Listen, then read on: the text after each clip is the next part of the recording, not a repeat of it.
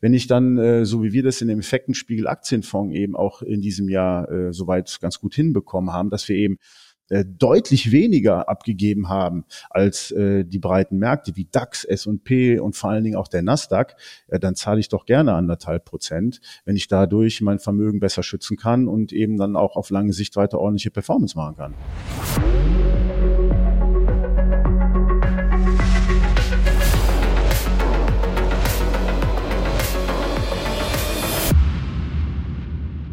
Herzlich willkommen zurück zum Anleger-Podcast des Effektenspiegel-Magazins. Die Anlagemöglichkeit Aktie hat in der Corona-Pandemie einen wahren Boom erlebt. Denn wer sein Geld auf einem Sparbuch oder Festgeldkonto anlegt, geht heutzutage meist leer aus. Und bei höheren Anlagesummen werden sogar Strafzinsen fällig. Daher erfreuen sich auch Fonds neben der Direktanlage Aktie mittlerweile immer größerer Beliebtheit. Und immer wieder erreichen uns Zuschriften zu eben diesem Thema Fonds. Daher möchten wir heute einmal über diese Anlagemöglichkeit sprechen. Und ich freue mich dazu, eine euch bereits bekannte Stimme begrüßen zu dürfen, nämlich Herrn Betzel von der Vermögensverwaltung WBS Hünnecke. Hallo Herr Betzel, schön, dass Sie heute wieder dabei sind.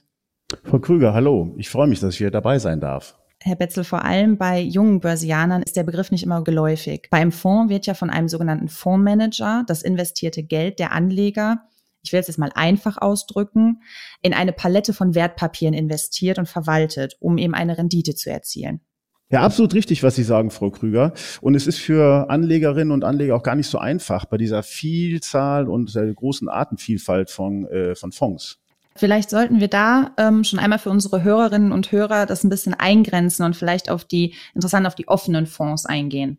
Ja, sehr gerne. Also offene Fonds, wie Sie ansprechen, äh, darunter ist zu verstehen, das sind börsentäglich handelbare Fonds. Also relativ einfach. Ich kann als Investor oder Investorin jeden Börsentag kann ich diese Fonds kaufen und äh, kann sie auch wieder verkaufen. Ganz ohne Haltefristen oder auch äh, ja, ähnliche Beschränkungen.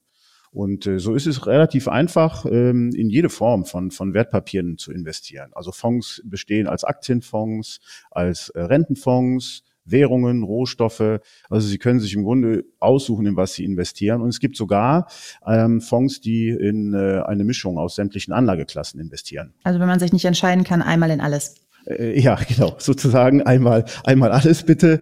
Und da haben wir, wo Sie es ansprechen, wir sind bei WBS Hünike, verwalten wir zum Beispiel eben auch einen Mischfonds. Dieser Mischfonds investiert in, in Aktien, in Anleihen, in Edelmetalle, Währungen, wie eben erwähnt.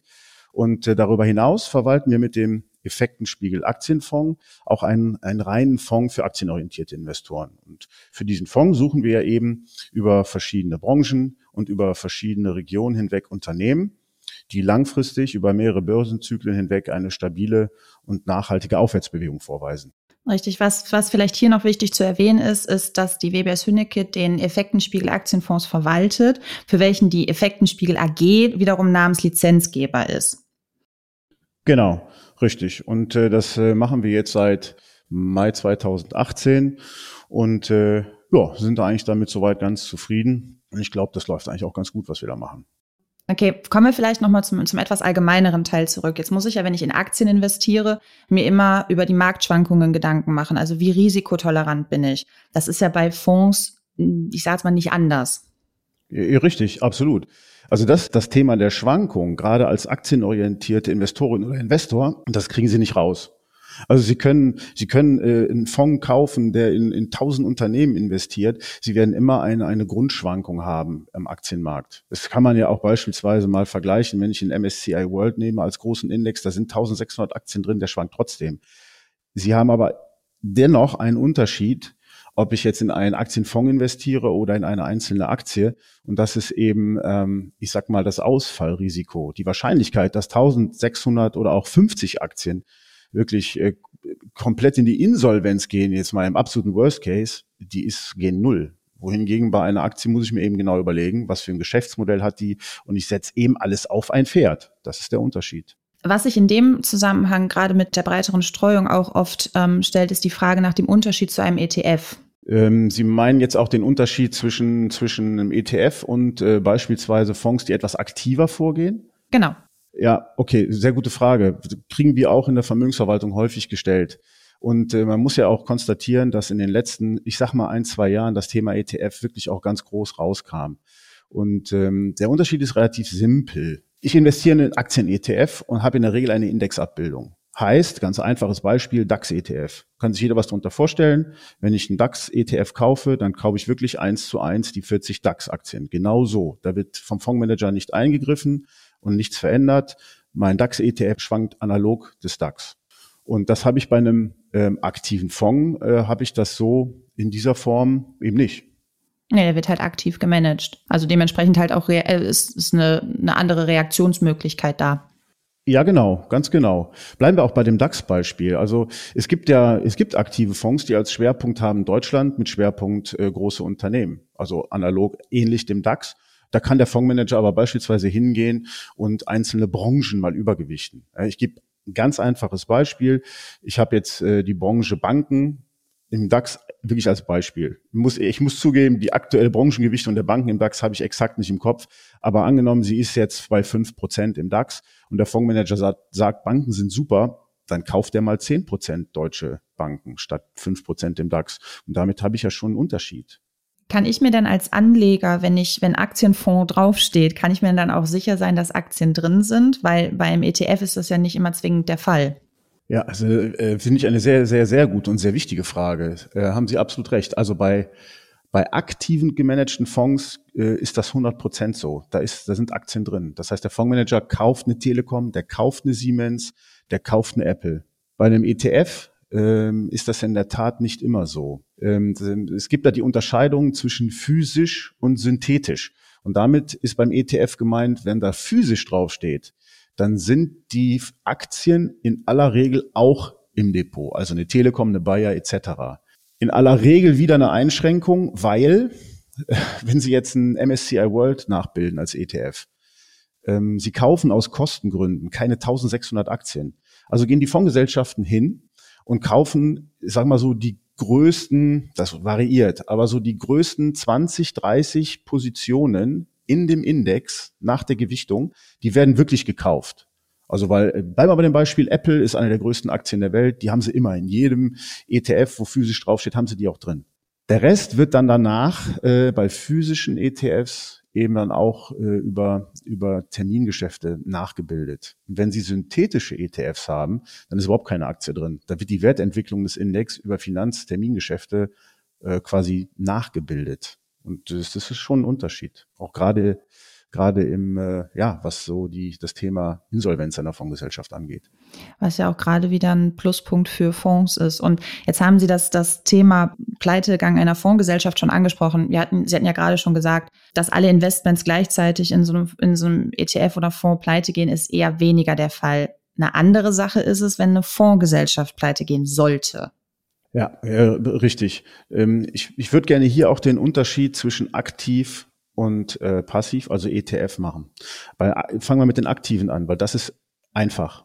Aktiv gemanagte Fonds, weil wenn da die Fondsgesellschaft pleite geht, dann haben sie überhaupt kein Risiko, ähm, weil das, das, das Investmentfondsvermögen, das ist ein Sondervermögen. Sie können sich das so vorstellen, geht die Fondsgesellschaft pleite, dann werden Sie als Anleger angeschrieben und dann wird gefragt, wo kann ich das Depot hinübertragen? Oder welche Fondsgesellschaft, vielleicht übernimmt eine neue Fondsgesellschaft das Management, dann geht es eins zu eins weiter nur unter einem anderen Namen. Das ist relativ einfach und sehr sicher. Bei ETFs, gerade bei den passiven synthetischen, ist es etwas anders, weil sie grundsätzlich das Prinzip haben, die Fondsgesellschaft ist pleite, dann kommt eine neue, das bleibt. Aber diese über Finanztermingeschäfte abgebildeten Konstrukte, wenn da die Parteien, die die Finanztermingeschäfte machen, pleite gehen, dann kann der ETF auch komplett in den Totalverlust gehen.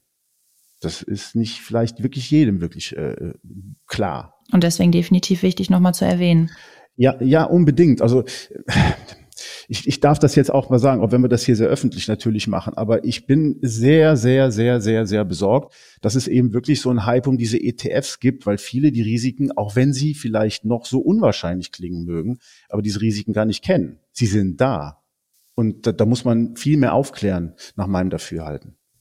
Ja, aber es gibt ja nicht nur den, den Unterschied vom Risiko, sondern man muss ja auch die Performance beachten.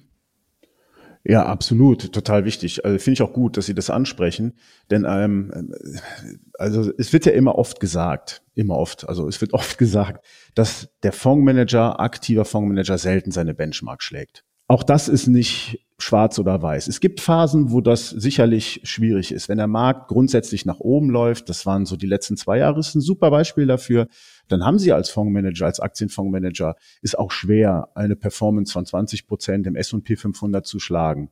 Das ist auch nicht einfach. In der Regel gelingt das kaum.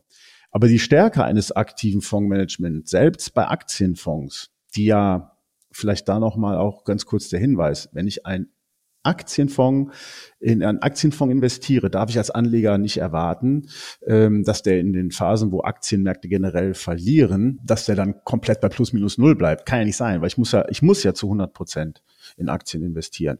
Und das ist eben aber trotzdem eine Möglichkeit für aktiv gemanagte Aktienfonds in diesen Phasen, wo die Märkte runtergehen, äh, besser auszusehen, indem ich die richtigen Branchen beispielsweise nehme, die vielleicht sogar noch zulegen in einer allgemeinen Abwärtsbewegung. Da hatten wir aktuell auch das Thema. Technologiewerte in den letzten Monaten haben sehr stark verloren. Äh, Nahrungsmittel als Beispiel haben sogar noch ein Plus oder Ölwerte ist ein noch besseres Beispiel, liegen deutlich im Plus. Und wenn ich da eine gute Mischung habe, dann äh, kann ich auch den, dann kann ich auch die Benchmark schlagen. Das erklärt dann auch, warum beispielsweise aktiv gemanagte Fonds ähm, ein bisschen teurer sind. Könnten Sie darauf nochmal eingehen? Ja, gerne, natürlich sehr, sehr gerne. Und zwar ist es so, da klar, das stimmt. Wenn ich ein ETF habe, dann äh, liege ich, je nachdem, was für ein ETF es ist, liege ich so bei 0,2 Prozent im Jahr an Verwaltungsgebühren. Und äh, aktiv gemanagte Aktienfonds, die liegen bei 1,5, 1,7, manchmal sogar auch zwei Prozent pro Jahr. Aber wie gesagt, wie ich das eben auch schon angesprochen hatte, diese 1,5 Prozent, die können ihr Geld wert sein.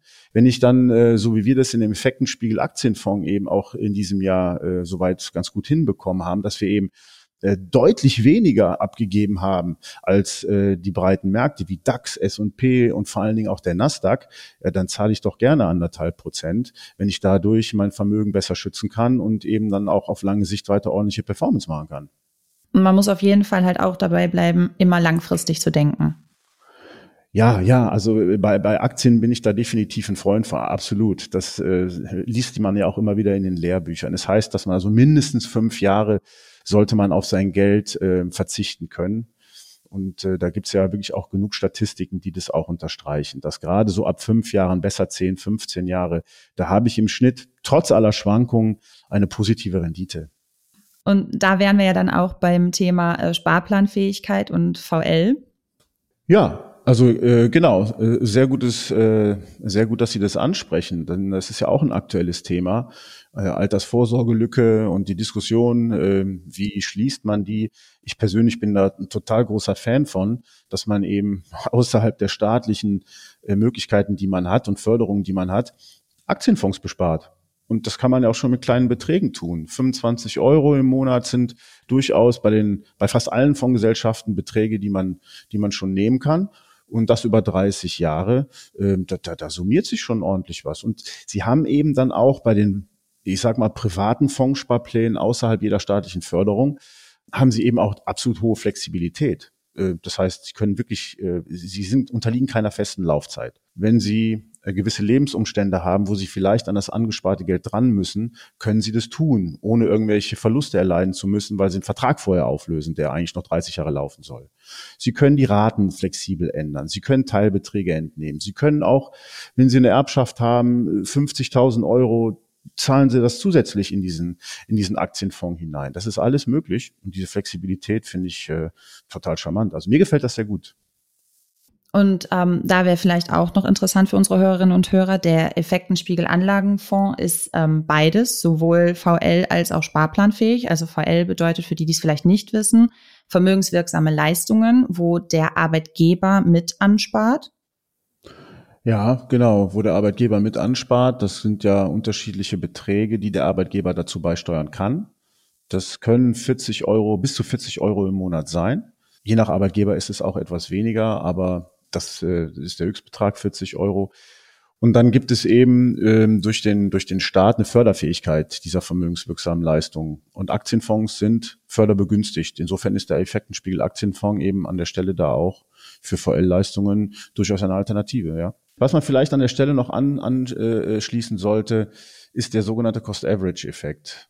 Das könnte in der Tat nämlich auch für die nächsten nächsten Jahre durchaus interessant werden, wenn man davon ausgeht, dass äh, die Aktienmärkte vielleicht etwas stärker auch mal äh, schwanken, als es in den letzten zwei Jahren der Fall war, dann kann man nämlich davon profitieren. Dahinter verbirgt sich ein recht einfaches Prinzip. Wenn ein Anleger 50 Euro im Monat zur Verfügung hat und wir sagen mal, der Fonds, den er kaufen will, kostet 50 Euro, dann kauft er dafür einen Anteil. Wenn jetzt der Fonds im Kurs auf 25 Euro fällt im nächsten Monat, dann würde er für die 50 Euro zwei Anteile kaufen. Und äh, das ist der Cost-Average-Effekt. Ich habe also dann in zwei Monaten, habe ich jeweils 50 Euro investiert, also 100 Euro gespart und habe eben drei Anteile bekommen. 100 durch drei ist ein Durchschnittskurs von 33 Euro. Ne, und das ist eben, wie gesagt, nochmal, das ist dieser Cost-Average-Effekt. Im ersten Monat kostete der Fonds 50 Euro, im zweiten Monat 25 Euro und durch diesen Kursverfall habe ich eben meinen Durchschnittspreis von ursprünglich 50 Euro auf 33 Euro reduziert. Ich hoffe, dass das mit dem Beispiel so ein bisschen rübergekommen ist, was damit gemeint ist. Also wenn ich, wenn die, wenn die Kurse fallen, kaufe ich eben grundsätzlich für meinen gleichen Sparbetrag mehr Anteile. Und das nutzt mir dann später, wenn es wieder nach oben geht. Ja, dann denke ich, dass wir so ziemlich alle Aspekte des Thema Fonds einmal beleuchtet haben. Oder Herr Betzel, gibt es von Ihrer Seite noch etwas, was Ihnen unter den Nägeln brennt, was Sie unbedingt ansprechen wollten? Ach, wenn Sie mich so fragen, habe ich eigentlich nur einen kurzen Appell. Und zwar, ich würde mich wirklich freuen, ich kann dazu nur raten, dass man sich von der jetzigen Phase der letzten Monate nicht ins Boxhorn jagen lässt. Und egal, ob ich als Investor an Fonds äh, oder an Einzelaktien interessiert bin, das Thema bleibt auch weiterhin langfristig wichtig und man sollte sich wirklich jetzt emotional da nicht irgendwo von verunsichern lassen, sondern weiter nach guten Aktien und guten Fonds Ausschau halten und dann auch entsprechend investieren. Auf jeden Fall und vor allem Ruhe bewahren. Habt ihr vielleicht noch irgendwelche Themen, die wir nicht besprochen haben? Dann schreibt uns gerne eine E-Mail, überhaupt gar kein Problem. Ansonsten bedanke ich mich an dieser Stelle, Herr Betzel, für das erneut sehr interessante Gespräch. Vielen Dank, mir hat es auch Spaß gemacht und äh, ich freue mich, wenn ich beim nächsten Mal wieder dabei sein darf. Sehr gerne. Und auch von euch verabschieden wir uns an dieser Stelle und halten euch wie immer auf unserer Homepage effekten-spiegel.com über das aktuelle Börsengeschehen auf dem Laufenden. Wir hoffen, ihr schaltet auch das nächste Mal wieder ein. Bis dahin, bleibt gesund.